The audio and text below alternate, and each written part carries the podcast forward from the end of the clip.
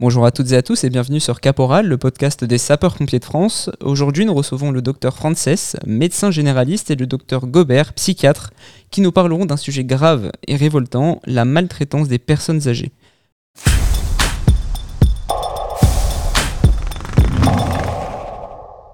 Docteur Frances, docteur Gobert, bonjour. Bonjour. Bonjour. Merci beaucoup d'être avec nous euh, aujourd'hui pour évoquer ce sujet révoltant qui est la maltraitance des personnes âgées en France. Euh, j'ai une première question comme ça. Quel constat pouvez-vous faire sur la santé des personnes âgées en France aujourd'hui? Alors, alors, moi, je vais essayer, dans un premier temps d'être très bref et je vais laisser la parole au docteur Gobert. Et je vais dire que euh, même si la gérontologie et le grand âge sont abordés de manière plus pragmatique par les professionnels de santé depuis quelques années, il faut savoir que euh, les personnes âgées, c'était une problématique lors de mes études qui était donc quelque chose de donc effectivement très mal vécu. les infirmières et autres professionnels de santé en général donc étaient donc un petit peu euh, donc des punis lorsqu'ils allaient dans des services de gérontologie. On a fait de gros progrès à ce niveau-là et force est de constater que donc euh, la population française vieillit et qu'effectivement cette prise en charge devient complexe parce que les patients âgés sont des patients polypathologiques qui nécessitent donc effectivement une prise en charge adaptée, mais malheureusement, il existe, on le sait tous, une pénurie de professionnels de santé et également parfois donc des problèmes au niveau des structures qui peuvent les accueillir. Donc, euh, je vais laisser la parole au docteur Goubert pour donc euh, également avoir son sentiment sur ce sujet. Alors, ah, moi, moi, ce que je peux dire, c'est que c'est les problèmes des personnes âgées. Alors, ah, j'ai été pendant 20 ans, plus de 20 ans, expert au de tribunaux, et pour cela, je suis allé dans toutes les maisons de retraite de mon département, et même du département limitrophe, pour faire des expertises. Et par moment, 25% de, des expertises, je suis allé au domicile. Donc, je peux parler surtout des maisons de retraite. Oui. Ce qu'on appelait les maisons de retraite avant, qui sont les EHPAD maintenant. Et depuis toujours, on voit cette, cette déshumanisation de ces maisons de retraite. Alors, moi, ce qui est mis à l'avant souvent, c'est les problèmes financiers. Alors, souvent, je dis aux personnes aux personnes qui vont en maison de retraite, les maisons de retraite, c'est comme des hôtels. Il y a une étoile, deux étoiles, cinq étoiles, palace, etc. Ça dépend des, finances des uns et des autres. Tout le monde n'a pas fait des finances de, de, gens très riches, donc c'est assez difficile de, de vivre cela. Ensuite, il y a les moyens humains. Comme disait Pierre, qui a envie, par le, par les, qui a envie de s'occuper des, des vieux, mmh. carrément, qui a envie de s'occuper des vieux, qui a envie aussi de côtoyer la mort, parce que les vieux, c'est la mort à plus ou moins long terme, je dirais même à, court ou, court ou moyen terme. Qui a envie de faire cela euh, Les personnels, le personnel, c'est difficile de recruter de ce fait, et à la place, il y a des personnels qui sont pas très qualifiés pour ça. Donc, euh, les, dégâts que cela peut provoquer. Ensuite, les maisons de retraite. Eh les maisons de retraite, c'est des endroits où on va euh, quand on a souvent euh, perdu la capacité de rester chez soi, quand on a aussi perdu les, les sens, l'ouïe, la vue, la mémoire, etc., quand on a perdu ses contacts, c'est un monde qui est, que moi je trouve le monde du silence, un monde affreux, le monde de l'obscurité. C'est ça, c'est pour que la maltraitance des, des personnes âgées, elle s'inscrit dans ce, dans ce, dans ce contexte-là. D'accord. Et je parle pas de la famille qui euh, se décharge souvent sur l'établissement. Hein. On, on, vient au début on vient au début pour voir comment ça se passe, puis on vient de moins en moins, puis après on vient pour faire signer les papiers, ce qui est autre chose. D'accord. Et, bon, là, on a, on a parlé euh, des maisons de retraite, donc des EHPAD, comme vous l'avez dit. Euh, il y a aussi le domicile. Et, euh, et j'ai envie de vous dire, il y a plusieurs types de maltraitance aujourd'hui. Les maltraitances psychologiques, les maltraitances physiques. J'aimerais qu'on s'attarde un peu sur les, les maltraitances physiques. pardon. Est-ce que vous pouvez vous distinguer les différentes maltraitances physiques aujourd'hui qu'on constate? Ben, Je donnerai la parole à mon, à mon collègue qui, est beaucoup plus à même de répondre à cette question. Alors oui, alors les maltraitances donc physiques, donc on peut noter donc certaines, bon c'est très important pour les professionnels de santé de les donc mettre en évidence professionnels de santé, mais également puisque donc, donc tous les autres intervenants, ça peut être effectivement des soldats du feu, donc les pompiers, donc également donc les autres donc, acteurs sociaux qui vont intervenir auprès de ces personnes. Il peut s'agir donc d'hématomes sur les corps, sur le corps, mm. qui donc sont secondaires à des coups, donc ça c'est la première chose.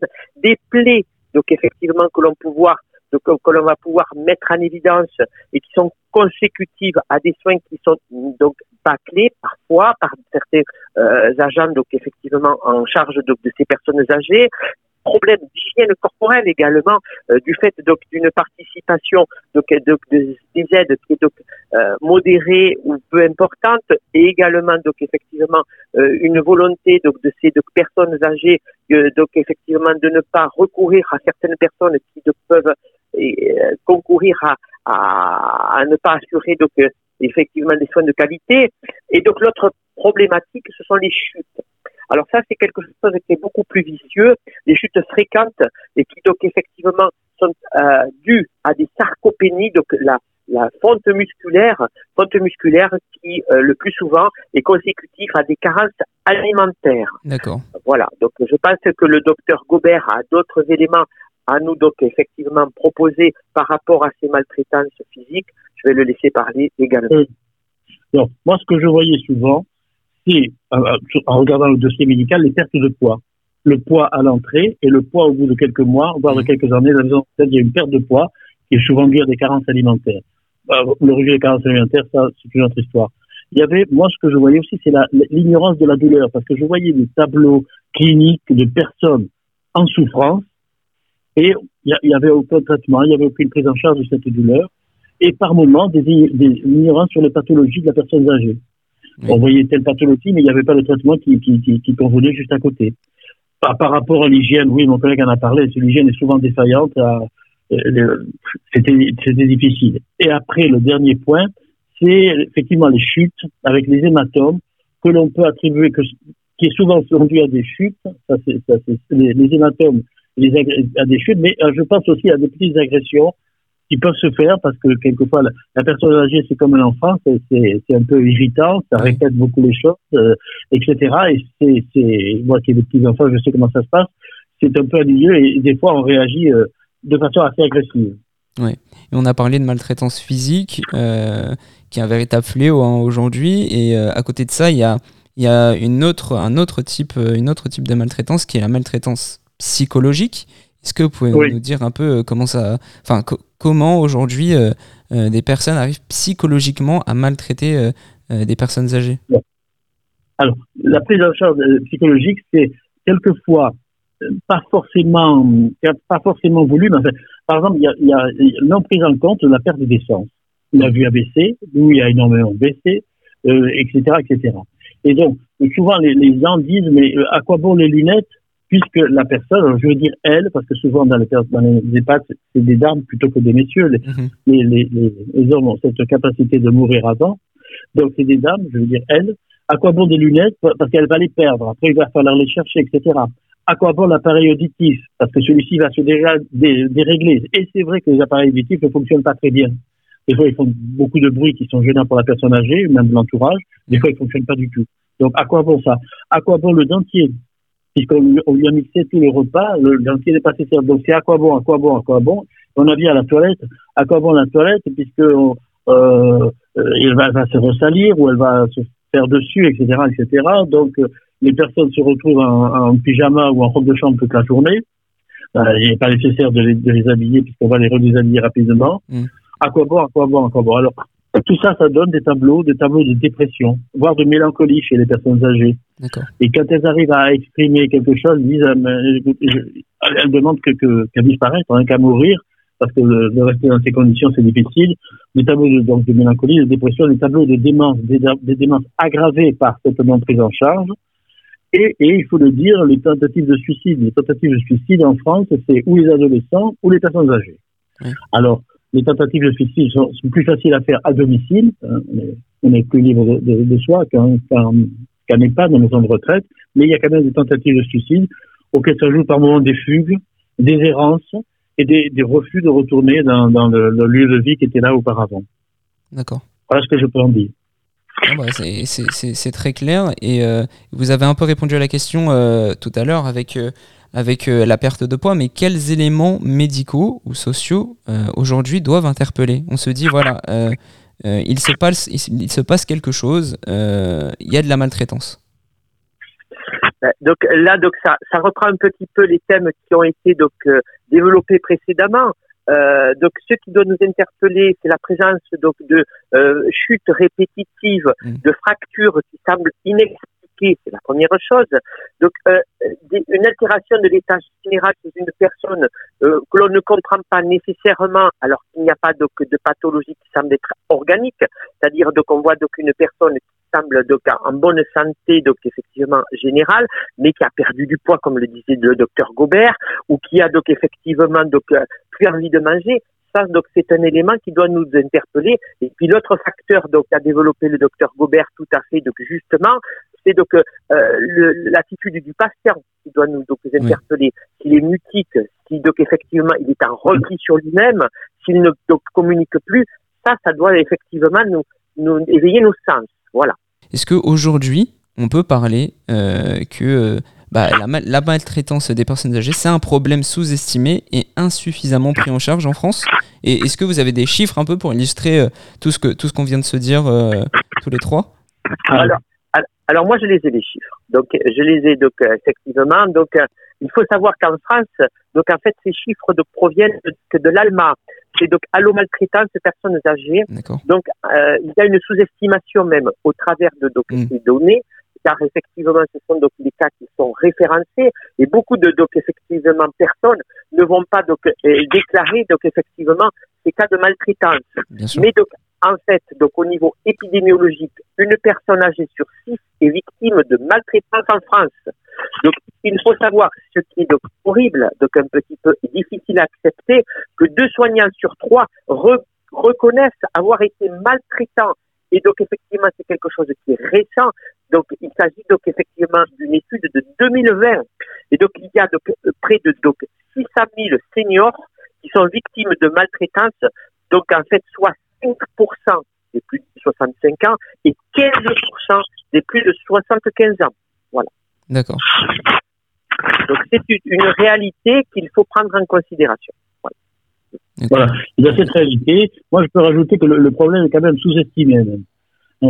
Euh, problème sous-estimé. On parle de sécurité, du problème d'emploi, de l'immigration, etc. Mais on parle, on parle, quand on demande, quand on parle de la santé, on parle surtout des hôpitaux, des services, du personnel usé, des salaires, etc., etc. Hmm. Mais les personnes âgées, on n'en parle pas des masses. Hein. On parle des masses. Ça a été, ça a été repris, je crois, récemment par un écrivain Houellebecq, là, qui avait, dans son dernier livre, qui avait parlé de, de de l'EHPAD dashing, etc., où la, ministre lui avait répondu euh, du tac au tac, mais euh, elle, peut, se rendre compte ensuite, après l'arrivée du, du, bouquin sur le journaliste sur les sur les EHPAD, là, je ne sais plus comment s'appelle, sur, sur, Victor quelque chose, pour, pour, pour faire amende, cette ministre a fait amende honorable ensuite. Et c'est un peu ça. Moi, je suis allé dans des maisons de retraite, il y avait des fois euh, une infirmière pour 80 patients. Oui. Alors, notre infirmière n'était pas là, elle était, était, était, malade, ou elle était, était enceinte, ou elle était absente, ou elle était ci, ou elle était là, etc. Mais ça fait une pour 80, ça faisait pas beaucoup. C'est ça les chiffres. Alors, les chiffres, on peut rajouter les chiffres financiers. Parce qu'il y a certaines maisons, les maisons de retraite, le, le, quand on trouve une maison de retraite autour de 2000 euros par mois, c'est pas cher. Mm. C'est pas cher. Si vous avez quelqu'un d'âgé dans votre tour, vraiment, vous pouvez courir parce que c'est vraiment pas cher. Parce que le plus souvent, c'est plutôt le double, voire le triple.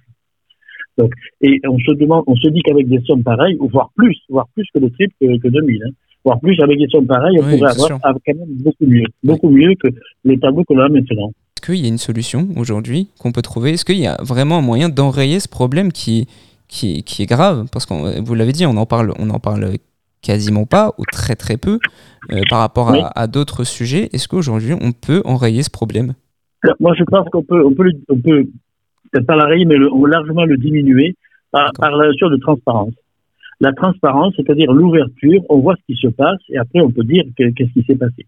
Le, je crois que la transparence, on peut l'avoir d'abord dans celui qui paye, donc c'est ou le patient lui-même qui paye avec sa retraite, ou la famille qui, qui donne un complément, ce qui est parfois difficile, ou les services sociaux pour les gens qui sont qui n'ont pas d'argent, qui ont le minimum vieillesse, ce sont les services sociaux qui s'en chargent, l'État, etc. Donc, il faut qu'il y ait une, transparence et que ce contrôle, il y ait un contrôleur par le payeur. Celui qui paye, donc il veut savoir, euh, il a payé quelque chose, il veut savoir en retour qu'est-ce qui se passe. Donc là, ce serait beaucoup plus facile d'agir.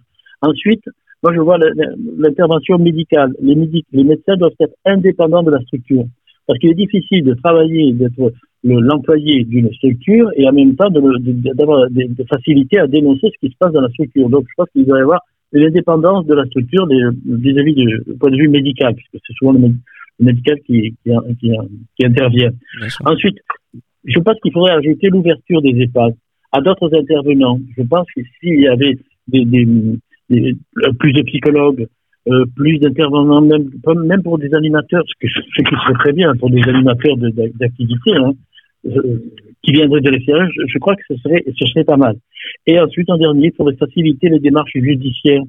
Euh, avec, euh, avec, avec plus grande rapidité de, parce que quand on demande des tutelles, des curatelles, je pense que vous savez ce que ça veut dire, hein, une mesure de protection vis-à-vis de la personne, des fois c'est très long. C'est très long d'abord pour la demande pour qu'elle arrive au médecin, ensuite le médecin, c'est très long aussi, il a du boulot pour qu'il fasse le papier, et quand le papier arrive, c'est très long aussi pour que le, le juge statue.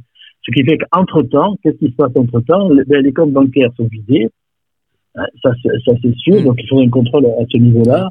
Et euh, les comptes bancaires, l'immobilier, les maisons sont vendues, et quelquefois même l'immobilier est parti ailleurs.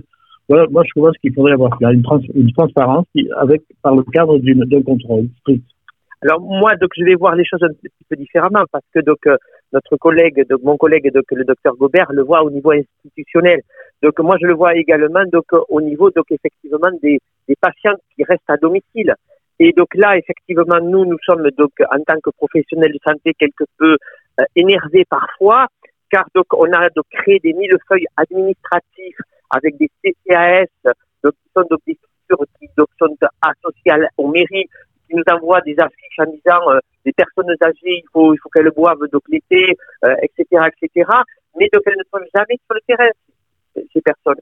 Donc les assistantes sociales, donc effectivement, dirigent souvent euh, les, les, problématiques depuis leur bureau. Il faut que les acteurs sociaux payés par l'État puissent donc intervenir au domicile des gens et soient beaucoup plus mobiles. Parce qu'effectivement, les professionnels de santé, les médecins, ne peuvent plus, donc, du fait de leur charge de travail, intervenir auprès de ces patients qui sont parfois maltraités.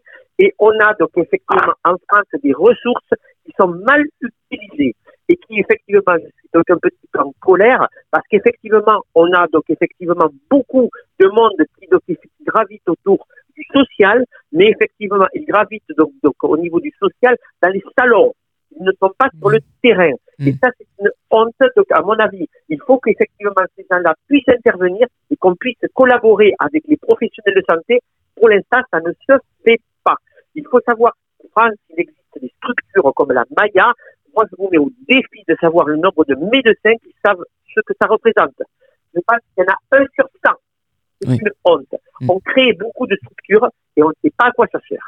Il faut qu'effectivement il y ait plus de communication avec donc les intervenants sociaux pour pouvoir avoir la possibilité donc de donc, euh, faire un travail donc de terrain. Voilà.